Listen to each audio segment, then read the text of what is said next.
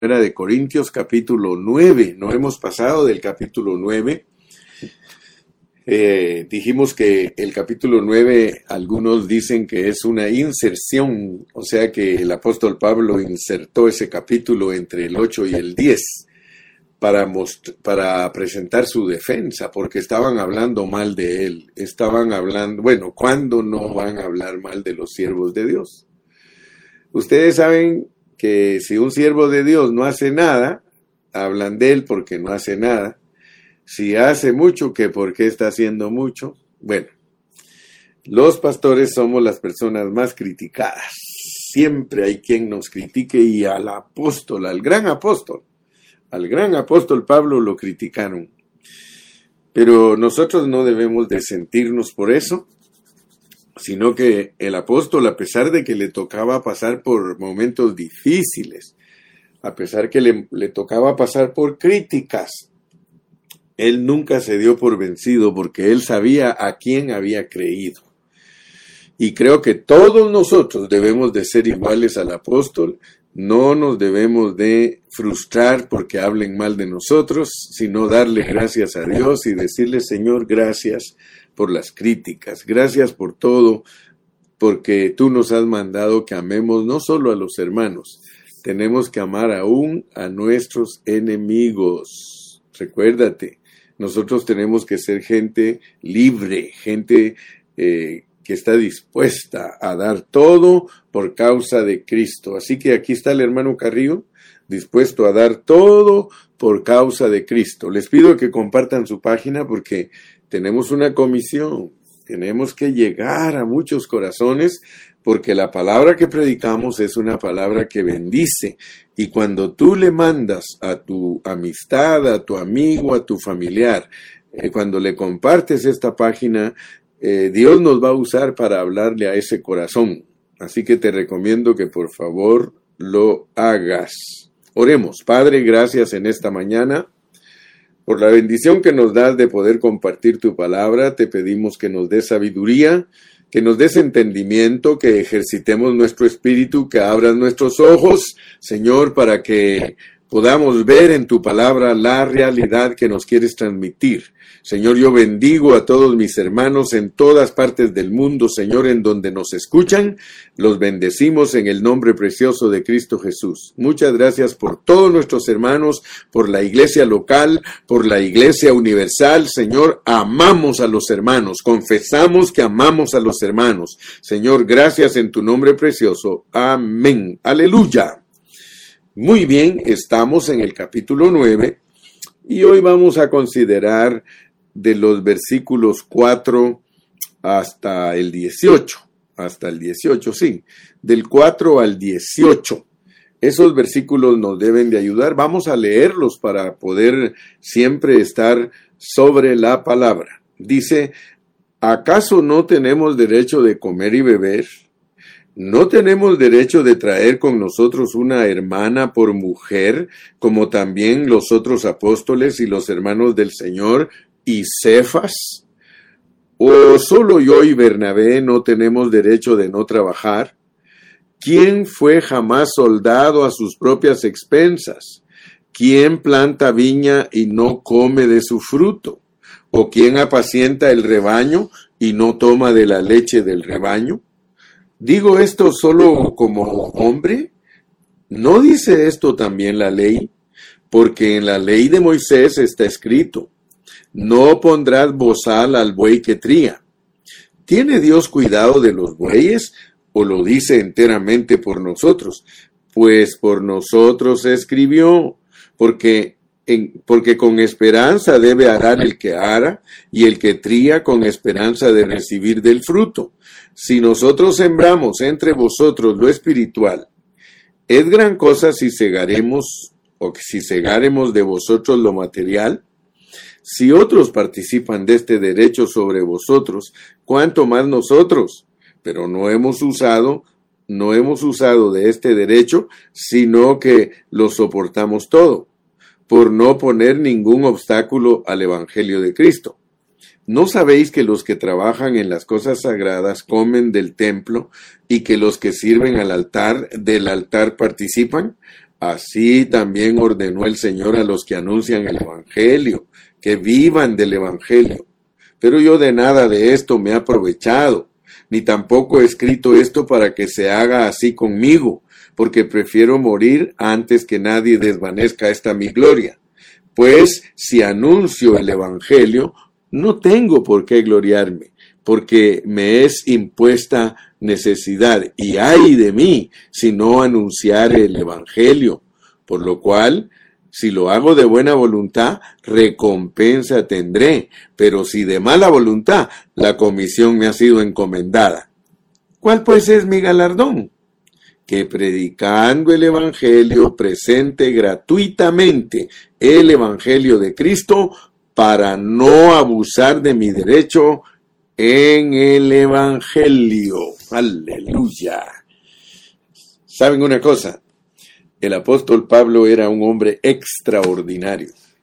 Bueno, si ustedes leen la historia, ustedes se van a dar cuenta que el apóstol Pablo tenía mucha bendición de parte de Dios.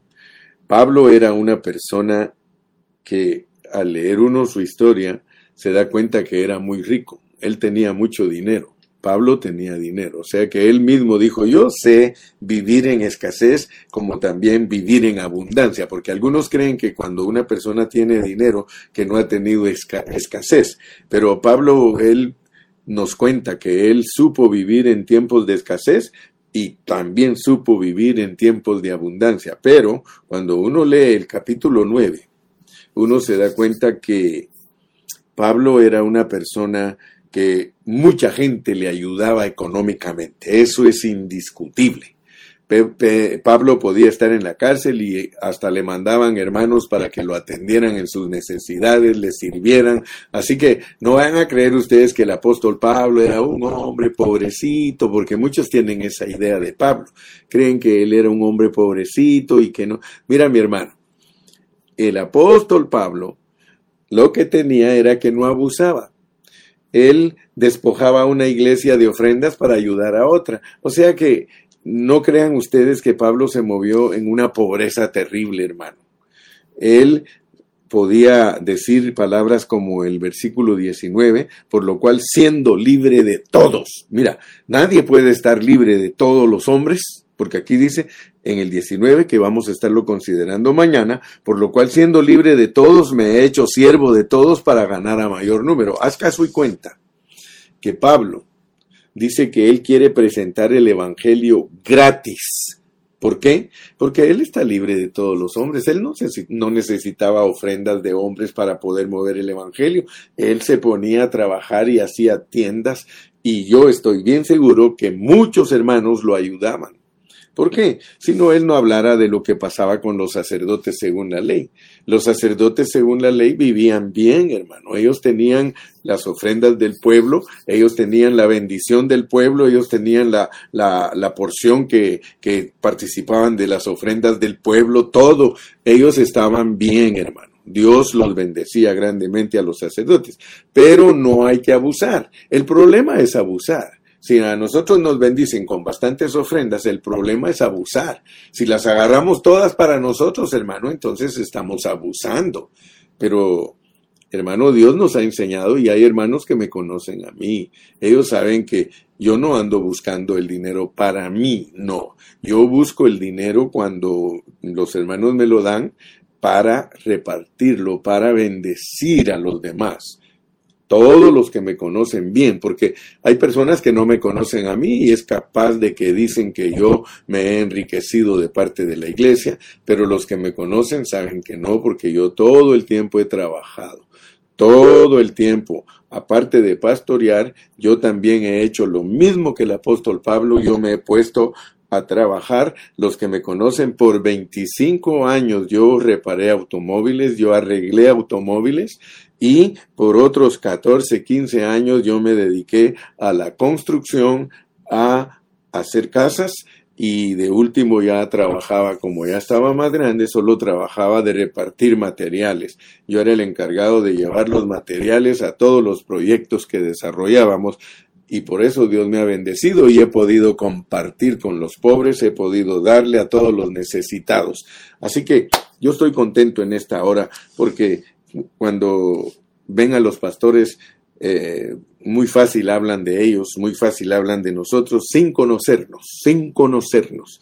Pero nosotros nos movemos en un círculo y la gente que sabe cuál es nuestro círculo, ellos saben cómo somos y ellos son los que dan testimonio. Es lo que Pablo dice aquí, si para otros no soy apóstol, dijo, para ustedes lo soy, aleluya, y gracias a Dios por esto.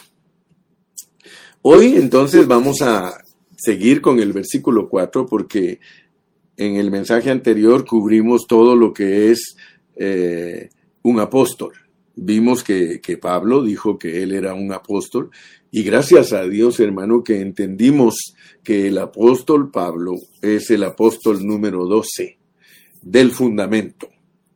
Y cuando él dijo que él era el último apóstol, él no estaba diciendo que después de él ya no habían apóstoles, porque muchos hermanos fundamentalistas, ellos aplican la Biblia de esa manera. Ellos dicen, eh, Pablo es el último apóstol y esos apóstoles de ahora no existen y que no sé qué, que no sé qué. Ahora, yo tengo mi reserva con, eh, respecto a los apóstoles de hoy día porque Dios nos usa a nosotros funcionando en los cinco ministerios. Dios nos usa a muchos hermanos hoy día como los que ejercemos los cinco ministerios. Si alguien de nosotros está fundando iglesias, ese hermano está funcionando como apóstol, porque la característica de un apóstol, la más importante es fundar iglesias, abrir iglesias. Luego, si alguien profetiza, porque somos profetas, porque en el Nuevo Testamento ser profeta es ser predicador. Punto. No es predecir, es ser predicador. Luego tenemos evangelistas, hay hermanos que evangelizan en todas partes, en las calles, en los mercados, como el hermano Jorgito Fuentes y su equipo, ellos están evangelizando. Gloria a Dios, hermano, porque están funcionando. Así como nosotros funcionamos, ellos también. Luego tenemos, tenemos a eh, los pastores, son los que están eh, vendando las heridas de los hermanos, ayudándolos en su vida práctica, diaria. Gloria a Dios. Entonces son pastores. Y también tenemos maestros, porque hay hermanos que funcionan enseñando profundamente la Biblia. Así que la realidad de todo esto es que el último apóstol, que es Pablo, él es el último de los doce. El último de los doce. Pero después de Pablo funcionan, funcionan apóstoles, profetas, evangelistas, pastores y maestros. Los, lo, lo, quizá el, el, problema que tenemos muchos de nosotros es que nos gustan los títulos porque somos muy carnales, pues. O sea que a nosotros nos gusta que nos digan los títulos, ay, apóstol, eh, profeta, hermano. Y ahora está de moda eso, que el, el pastor es el apóstol y, y, la esposa es la profeta. Aleluya. Bueno, yo vuelvo a repetir, eres alguien que funciona como apóstol, ¿en dónde están las obras que estás levantando y estás fundando? Eres profeta, eh, ¿cuántas predicaciones tienes a la semana? Eres evangelista, si cuántos has, a, cuántos les has compartido de Cristo, sea en tu vecindario, sea en el mercado, sea en la oficina, sea en el hospital, hermano. Eres el pastor, a cuántos eh, consuelas, a cuántos le vendas las heridas. Y eres maestro, eh, cuántas enseñanzas impartes semanalmente. Esto es importante, funcionar, funcionar funcionar, porque el cuerpo funciona. El cuerpo que no funciona se, se, se entuye, hermano. Se dice, aquí estoy entumido. Así que que nos queden claros los conceptos, hermano. No tenemos que eh, andar divagando ahí con enseñanzas que ni se entienden, hermano. Entonces, por eso hoy quiero, quiero hablar de, dice el versículo 4, eh, ¿acaso no tenemos derecho de comer y beber? Vamos a analizar qué es lo que Pablo quiere decir con ¿acaso no tenemos derecho de comer y de beber? Te dije que el capítulo 9, el apóstol Pablo lo comienza con preguntas. el, el versículo 1 hace cuatro preguntas. ¿No soy apóstol? Dice. ¿No soy apóstol? ¿No soy libre? ¿No he visto a Jesús el Señor nuestro? ¿No sois vosotros mi obra en el Señor? Si para otros No soy apóstol, para vosotros ciertamente lo soy, porque el sello de mi apostolado sois vosotros en el Señor. Eso se lo dijo a la iglesia en Corinto, una iglesia de gentiles. Muy bien. Luego dice, contra los que me acusan, esta es mi defensa. Y la defensa la lanza con puras preguntas también. Dice, ¿acaso no tenemos derecho de comer y beber? Si estamos entendiendo al apóstol San Pablo, nosotros nos vamos a dar cuenta que antes de la cruz, porque nosotros tenemos que enseñar bien lo que sucede antes de la cruz y lo que sucede después de la cruz. La cruz es el centro de toda la administración divina de Dios y por eso siempre podemos decir antes de la cruz es la ley. Antes de la cruz es la ley. Y Pablo, al decirnos que tenemos derecho de comer y de beber, se está refiriendo a las restricciones que había por medio de la ley en la comida. O sea que, eh, si ustedes leen conmigo eh, Romanos 10.4, leamos Romanos 10.4 para ir en orden. Romanos 10.4. Ahí en Romanos 10.4 se nos dice algo respecto al fin de la ley. Romanos 10.4 en Romanos capítulo 10 y versículo 4 dice, porque el fin de la ley es Cristo, para justicia a todo aquel que cree, porque el fin de la ley es Cristo. El fin de la ley es Cristo. Con Cristo se termina la ley, hermanos.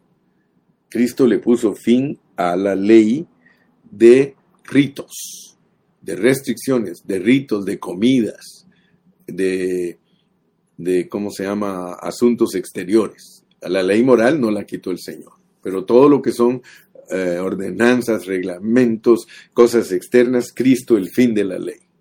Por eso nosotros somos gente de fe, porque nosotros creemos en el trabajo de Cristo.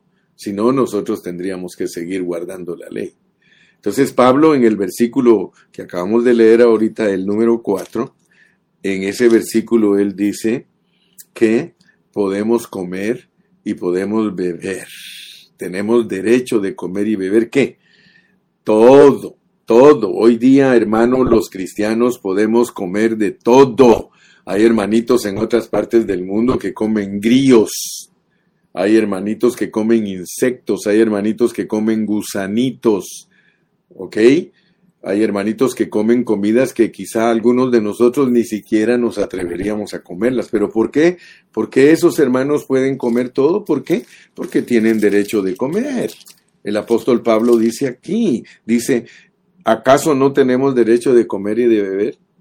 Porque el problema era que, era que a ellos los criticaban y decían, no, él no es un verdadero apóstol porque él está, ya lo vimos que come chicharrones.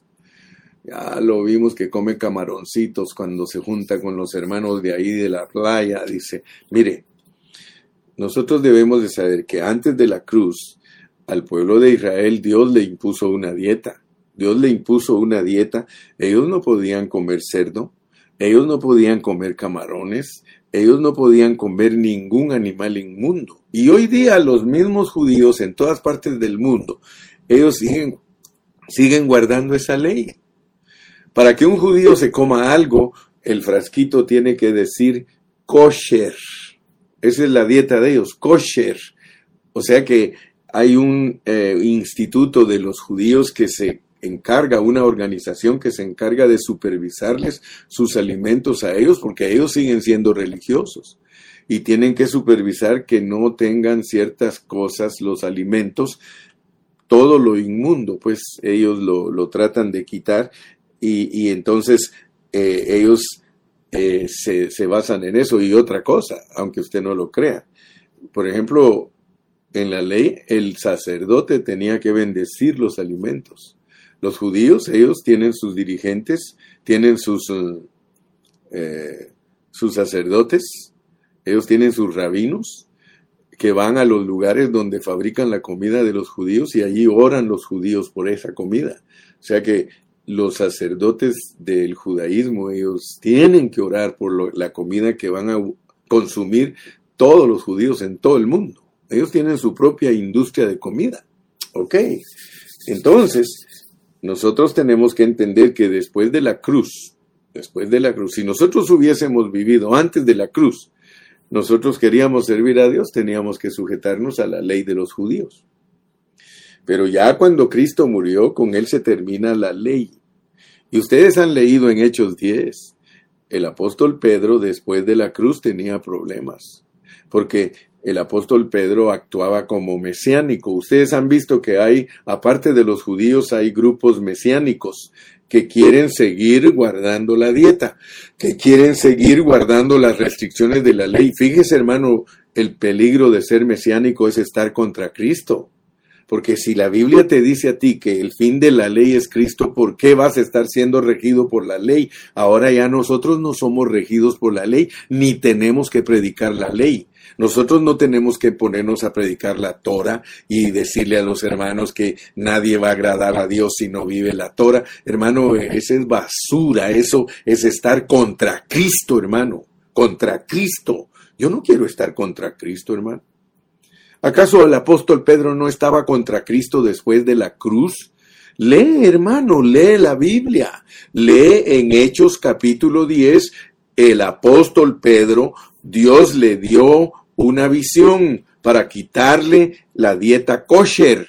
Le dio una visión en el capítulo 10 de Hechos. Lee todo el capítulo. Ahí te vas a dar cuenta que cuando Dios le dijo a Pedro, Pedro mata y come porque tuvo hambre, dice la Biblia. Dios hizo que a Pedro le diera mucha hambre, dicen allá en Guatemala, tenía filo, tenía filo, hermano, tenía mucha hambre. Y Dios hizo que él viera un lienzo que bajaba con toda clase de animales, toda clase de animales. Y como tenía hambre, le dijo, Pedro, mata y come. Y él tres veces le dijo a Dios, no, no, no, no, yo no voy a comer cosas inmundas. A Dios mismo que le estaba diciendo que matara y comiera, Él le dice que no. Se recuerdan que hablamos de Pedro, ¿verdad? Que cuando el Señor siempre le dice algo, Pedro dice, no, yo lo voy a hacer de otra manera.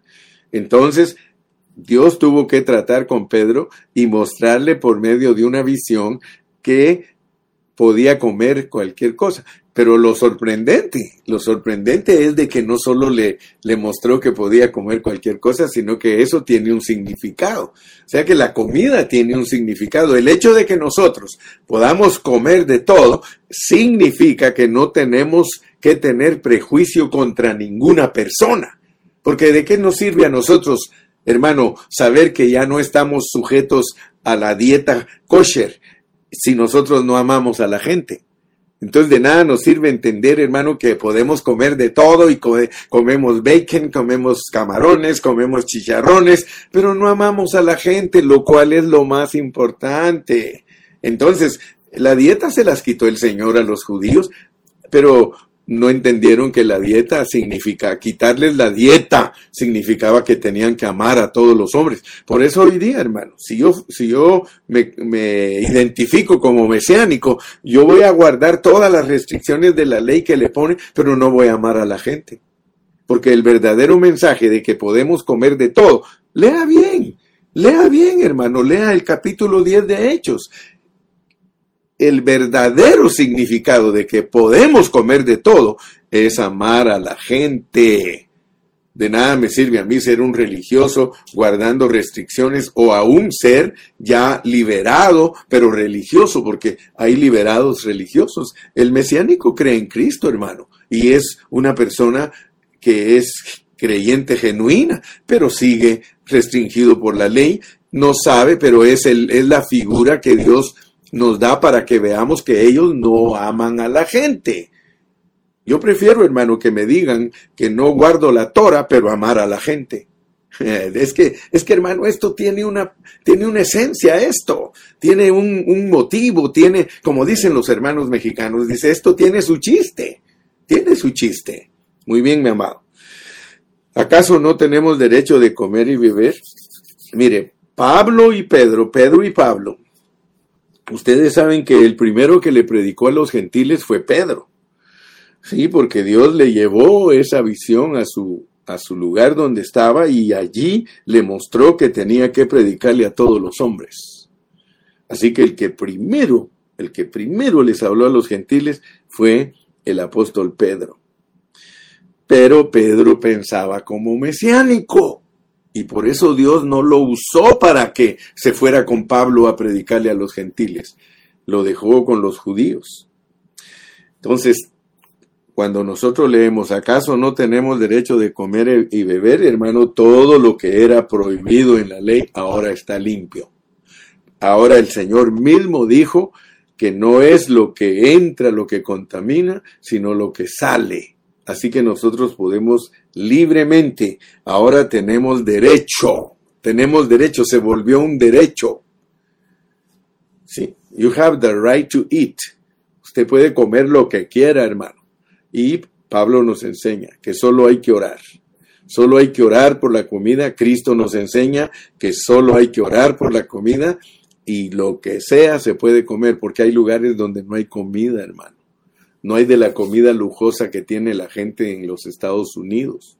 No hay de la comida lujosa que tienen los hermanos en México.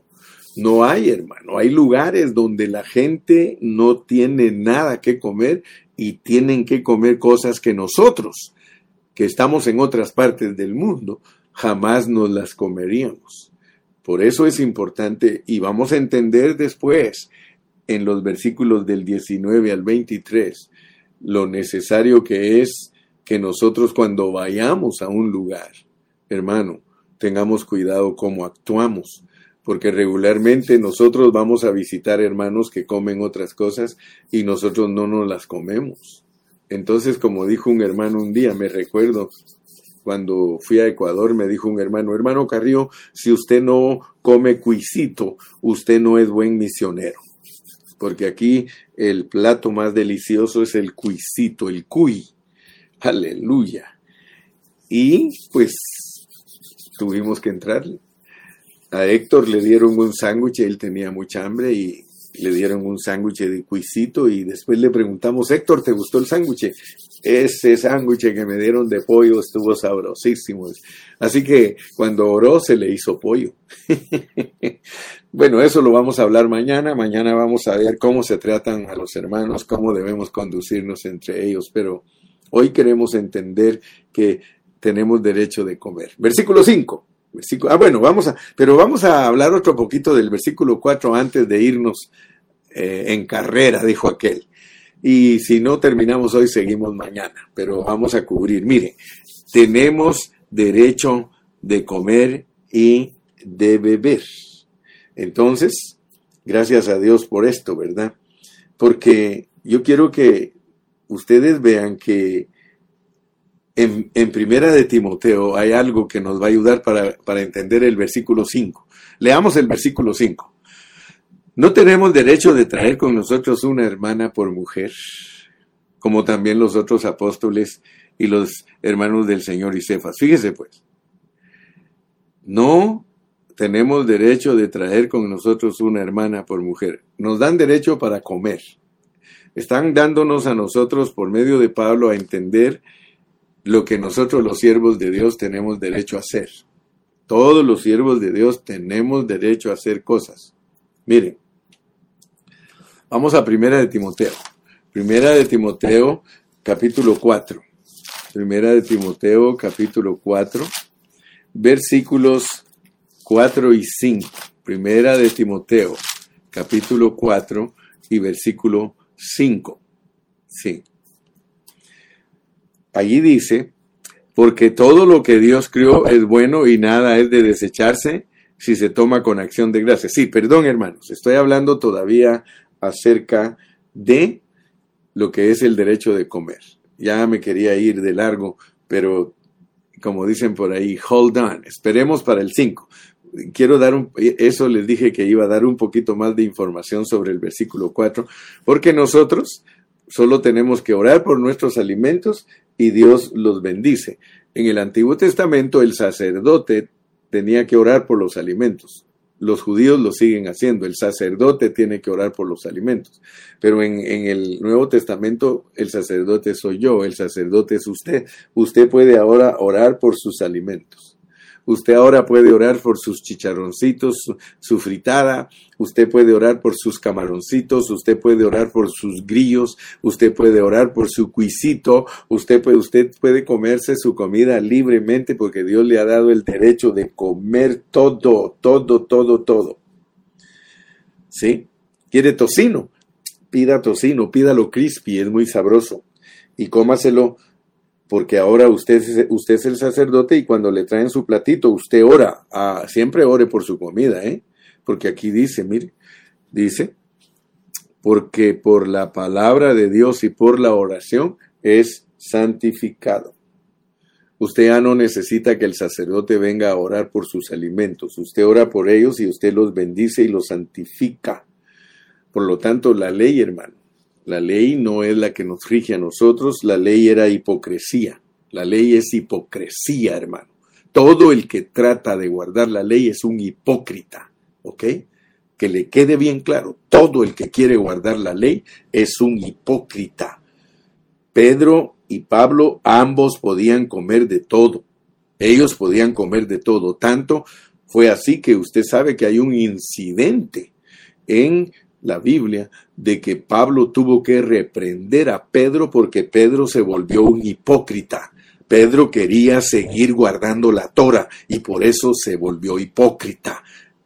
¿Quieres tú ser hipócrita? Sé mesiánico. Mesiánicos hipócritas. Esos son ellos, hermano. ¿Por qué? Porque la ley no se puede cumplir, hermano. La ley no se puede cumplir cualquiera, yo he conocido personas que me han dicho, hermano Carrillo, yo tengo prohibido por por eh, el grupo al cual pertenezco comer cerdo, pero yo no aguanto comer cerdo, eh, sin estar sin comer cerdo, hermano, porque toda mi vida lo he comido y es tan sabroso, así que yo no puedo cumplir eso. Y muchos no lo cumplen, hermano. Aparentemente ellos dicen, pero cuando van a comer a ciertos lugares, por ahí andan, aunque no los vayan a ver los de su grupo, lo que hacía Pedro. Pedro comía cerdo, hermano, pero cuando, se, cuando venía con Pablo, se venía limpiando la boca para que Pablo no le sintiera el olor a cerdo. Y como Pablo se dio cuenta que él estaba haciendo así, le dijo, hipócrita, le dijo, hipócrita. Eso no tiene que ser así. O eres un cristiano verdadero que entiendes el propósito del Nuevo Testamento, o quédate como un hipócrita. Aleluya. Regresemos al capítulo 9 otra vez. Ahora sí, hermano, entremos al capítulo 5, eh, perdón, al versículo 5. Parece que hoy estoy un poco hiperactivo y me quiero ir de volada, dicen los hermanos. No tenemos derecho de traer con nosotros una hermana. ¿Por qué quiero explicar este versículo? Fíjese que todos los cristianos tenemos derecho de casarnos.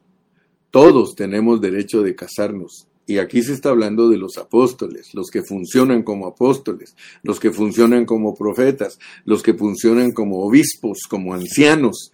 Todos, hermano, tenemos derecho de casarnos. Leámoslo. Primera de Timoteo 4, del 1 al 3. Primera de Timoteo 4, del 1 al 3. Y fíjate pues, porque aquí vamos a marcar ahorita el gran error de la Iglesia Católica Romana. Mira lo que dijo Pablo en 1 Timoteo 4, versículos del 1 al 3. Pero el Espíritu dice claramente que en los postreros tiempos algunos apostatarán de la fe, se van a apartar de la fe, escuchando a espíritus engañadores. Hermano, muchos hermanos hoy día escuchan espíritus engañadores y le prohíben, prohíben cosas, hermano, en la iglesia. Prohíben. Dice, y a doctrinas de demonios por la hipocresía de mentirosos que teniendo cauterizada la conciencia, prohibirán casarse y, y, mandarán abstenerse de alimentos que Dios crió para que con acción de gracias participasen de ellos los creyentes y los que han conocido la verdad. Fíjese pues, Usted se puede dar cuenta, hermano, que la Iglesia Católica no ha conocido la verdad. ¿Por qué? Porque ellos dicen que los siervos de Dios no deben de casarse. Aquí claramente el apóstol dice, pero el Espíritu dice claramente que en los posteros tiempos algunos apostatarán de la fe, escuchando espíritus engañadores y doctrinas de demonios y prohibirán casarse. Fíjese qué tremendo, pero yo quiero que usted se dé cuenta cómo se contradice la Iglesia Católica. Ellos se contradicen en las cosas que enseñan. Porque resulta que aquí tenemos a un apóstol que se llamaba Pedro y era el mismo que se llamaba Simón y era el mismo que se llamaba Cefas. Fíjese, Cefas era Simón, Simón era Cefas, Pedro era Simón. Ese es el único hermano en la Biblia que aparece con tres nombres. Y quiero que vean, leamos Marcos 1.30. Marcos 1.30. Vamos a darnos cuenta en Marcos 1.30 de que ese Simón, de que ese Pedro, mire, dice en el 1.30, y la suegra de Simón, y la suegra de Simón estaba acostada con fiebre, y enseguida le hablaron de ella a Jesús. Entonces Jesús se acercó y la tomó de la mano y la levantó e inmediatamente le dejó la fiebre y ella le servía. ¿Se dan cuenta ustedes que Simón, que es Pedro, tenía suegra? Y si tenía suegra, quiere decir que tenía esposa, hermano. ¿Amén o no amén? Ahora, vean la contradicción tan grande que tiene la Iglesia Católica. Pedro tenía suegra, Jesús se la sanó. Por eso los cristianos eh, hacen chiste de eso, dicen que Pedro negó a Jesús porque le sanó a la suegra. Ahora, fíjese pues, aquí claramente nos dice la Biblia que Pedro tenía suegra, por tanto tenía esposa. Ahora miren el error tan grande de interpretación de los católicos, porque los católicos dicen que Pedro fue el primer papa. Entonces, ¿por qué son tan desobedientes los católicos que si Pedro fue el primer papa y era casado, ¿Por qué le prohíben al Papa de ahora que se case y a los sacerdotes de la iglesia? ¿Por qué? Porque ellos se apartaron de la fe y dejaron que las doctrinas de demonios se metieran con ellos para que prohibieran a los sacerdotes casarse, al Papa casarse. Así que a mí que no me anden con cuentos y que me digan que Pedro era el primer Papa, esa es una mentira inventada por ellos, porque Pedro tenía esposa, el Papa de ellos no tiene esposa, ni ninguno de los que de los que existieron en la historia como papas tuvieron esposa, por tanto no son sucesores de Pedro mentira del diablo, es doctrina diabólica, es doctrina de engaño. ¿Ok?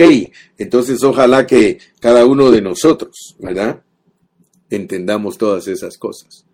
Mire, yo amo a los católicos, hermano. Yo lo único que hago es que les predico la verdad y les digo la mentira que les enseñan.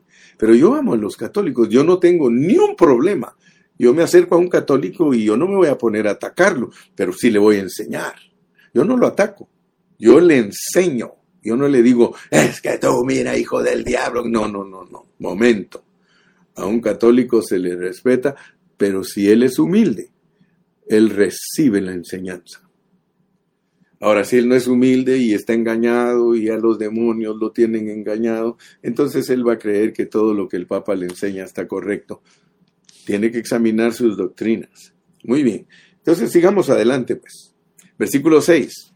O solo yo y Bernabé no tenemos derecho de no trabajar. O solo yo y Bernabé no tenemos derecho de no trabajar. Fíjese, derecho de no trabajar. Así como hay derecho de comer y beber, usted ya entendió que ya le quitaron las restricciones de la comida de parte de la ley, Así como usted sabe que tenemos derecho a tener esposa, el que anhela obispado anhela cosa buena, pero es necesario que el que anhela obispado sea marido de una sola mujer. O sea que, hermano, en el Nuevo Testamento todo cambió. En el Nuevo Testamento nos dieron derechos. Y por eso el apóstol quiere que nosotros sepamos nuestros derechos.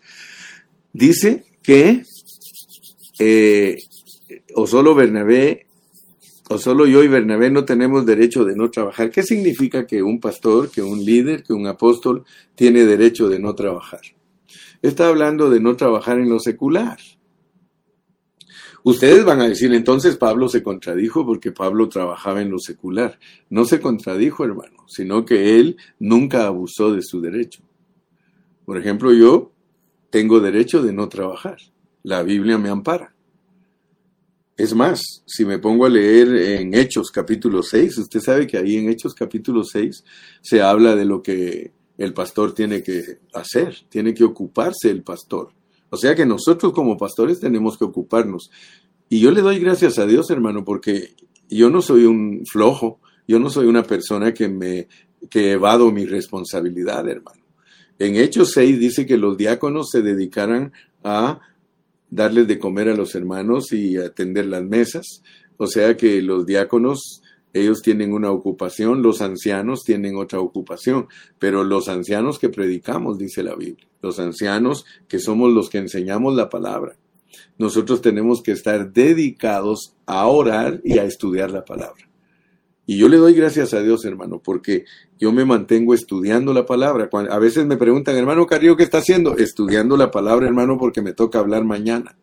Hermano Carrillo, ¿qué está haciendo? Estoy estudiando, hermano, porque me toca hablar el domingo.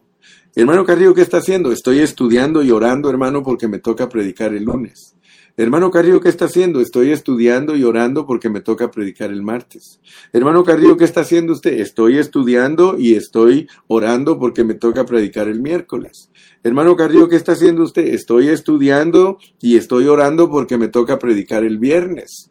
Estoy estudiando y orando porque me toca predicar el sábado. Hermano, yo le doy gracias a Dios, hermano. Porque ese es mi trabajo. Pero hay hermanos pastores que no se ocupan en lo que Dios les ha mandado a ocuparse. No trabajan. Mire, llegan al púlpito y tienen puros mensajes secos, puros mensajes sin, sin, sin, sabiduría, puros mensajes aburridos, puros mensajes, hermano, que no le ayudan a nada a los hermanos. Y quiero decirle, mi hermano pastor, la iglesia sabe cuando uno estudia, la iglesia sabe cuando uno se prepara. La iglesia sabe si su pastor se está preparando o no se está preparando, así que usted no puede engañar a su congregación. Tenemos la responsabilidad. El domingo yo les dije que algunos me decían, hermano Carrillo, pero usted por qué no invita a otros hermanos? Porque a mí me pagan por hacer este trabajo. Como dijo Gilmar un día, que lo haga el pastor porque a él le pagan. Sí, que predique yo, pero él tenía que ir a hacer el trabajo de ir a recoger hermanos, ¿verdad? Nosotros tenemos que entender que el trabajo de la iglesia es un trabajo que tiene una eh, organización. O sea que los pastores tenemos que ocuparnos en dar el alimento espiritual. El que nosotros demos el alimento espiritual produce nuestro mantenimiento material. El obrero es digno de su salario. O sea que por eso Pablo aquí nos da todos, todas estas enseñanzas. Mire lo que dice en el versículo 7. ¿Quién fue jamás soldado a sus propias expensas? ¿Quién planta viña y no come de su fruto? ¿O quién apacienta el rebaño y no toma de la leche del rebaño? Mire hermano, yo no creo en los pastores que sus ovejas no los ayudan económicamente, hermano. Todo pastor genuino debe de enseñarle a las ovejas, hermano. Mire, el soldado, nos pone Dios primero como soldados. Como soldados y nosotros nos, nos eh, recluta el ejército. Eh, ahí en el ejército nos dan de comer, ahí nos dan uniformes, ahí nos dan estudio, ahí nos dan preparación, ahí nos dan todo. ¿Quién planta viña y no come de su fruto? El agricultor siembra. ¿Por qué? Porque quiere recoger su cosecha para comer. Luego pone al, pastor del rebaño, él cuida las ovejas porque las ovejas dan dos cosas, las ovejas dan lana y dan leche. Hermanos, si tú eres un pastor y no disfrutas de lo que los hermanos, y, cuidado hermanos, porque muchos hermanos se vuelven irresponsables. Muchos hermanos no cuidan a su pastor. Muchos hermanos no les importa si su pastor tiene o no tiene, hermano. El apóstol Pablo dice aquí que somos soldados, que somos agricultores y que somos también pastores del rebaño. Es más, dice que somos bueyes. ¿Por qué? Porque aquí en el 8 dice, digo esto solo como hombre, no dice esto también la ley, porque en la ley de Moisés está escrito, no pondrás bozal al buey que tría. ¿Tiene Dios cuidado de los bueyes? ¿O lo dice enteramente por nosotros? Pues por nosotros escribió, porque con esperanza debe arar el que ara y el que tría con esperanza de recibir el fruto. Ya te dije que al, al, buey lo ponían con la piedra redonda esa grandota a dar vueltas para que moliera los, los granos, para que poderse hacer eh, la harina, poderse hacer todo. Entonces, el buey, si le ponían un bozal, ¿cómo iba a trabajar todo el día si él tenía hambre y no podía comerse lo que se estaba cayendo? Ahí lo dejaban que comiera, se caen un poco de granos y todo, él está, está caminando y está comiendo, está rumiando. Entonces Dios nos pone a todos los que participamos, dice, versículo número 11 dice, si nosotros sembramos entre vosotros lo espiritual, es gran cosa si segaremos de vosotros lo material. Mire, por ahí hay un montón de hermanos que se oponen a que los pastores los ayuden económicamente. Hermano, Aquí dice en la Biblia que el que te alimenta a ti, el que te ayuda a entender la palabra de Dios, es digno que tú le des ofrenda. Es digno que le des ofrenda. Hermano, mira, ¿qué es lo que sucede cuando tú no le das ofrenda al que te alimenta? Tú no lo estás cuidando, aunque Él te cuida a ti.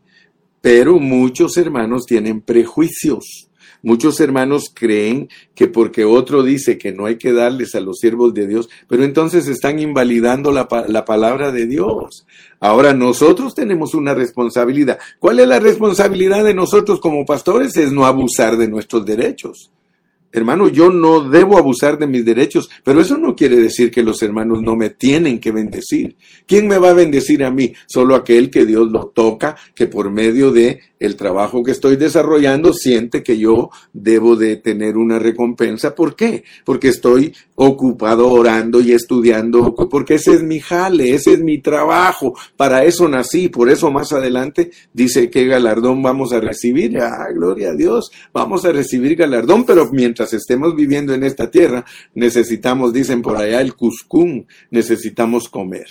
Que Dios me los bendiga en esta mañana. Yo espero que este eh, mensaje les haya edificado. Tenemos derechos, tenemos derechos. Solamente no abusemos de los derechos y ya la hicimos. Si nosotros no abusamos de los derechos como siervos de Dios, Dios no nos va a condenar. Dios no me va a condenar a mí porque usted me regala ofrendas. Eso no. Lo que me va a condenar Dios a mí es si yo abuso de eso. Si yo abuso de eso. Yo tengo que aprender a administrar el dinero que llega a mis manos. Yo debo de saberlo repartir. Dice que el que, el que reparte con liberalidad. Yo tengo que aprender a administrar el dinero que Dios me manda porque como predicadores nos mandan de todos lados. Eso es ciertísimo. Pero tenemos que ser como Pablo. Saberlo distribuir. No estar presos de los hombres. Yo antes no sabía lo que quería decir, no seáis esclavos de los hombres. Ser esclavos de los hombres es depender de ellos para que nosotros tengamos dinero. Yo no dependo de los hermanos para recibir dinero, por eso mejor me pongo a trabajar cuando no tengo. Si no tengo, a trabajar chato. Y si tengo, pues hay que descansar un poco y predicar la palabra. Pero yo bendigo a todos aquellos que me bendicen y aún a los que no me bendicen porque yo predico gratis para muchos. Despojamos a unos para predicarle a gratis a otros. Que el Señor me lo bendiga. Despídete, despídete. Di un adiós. Hasta mañana.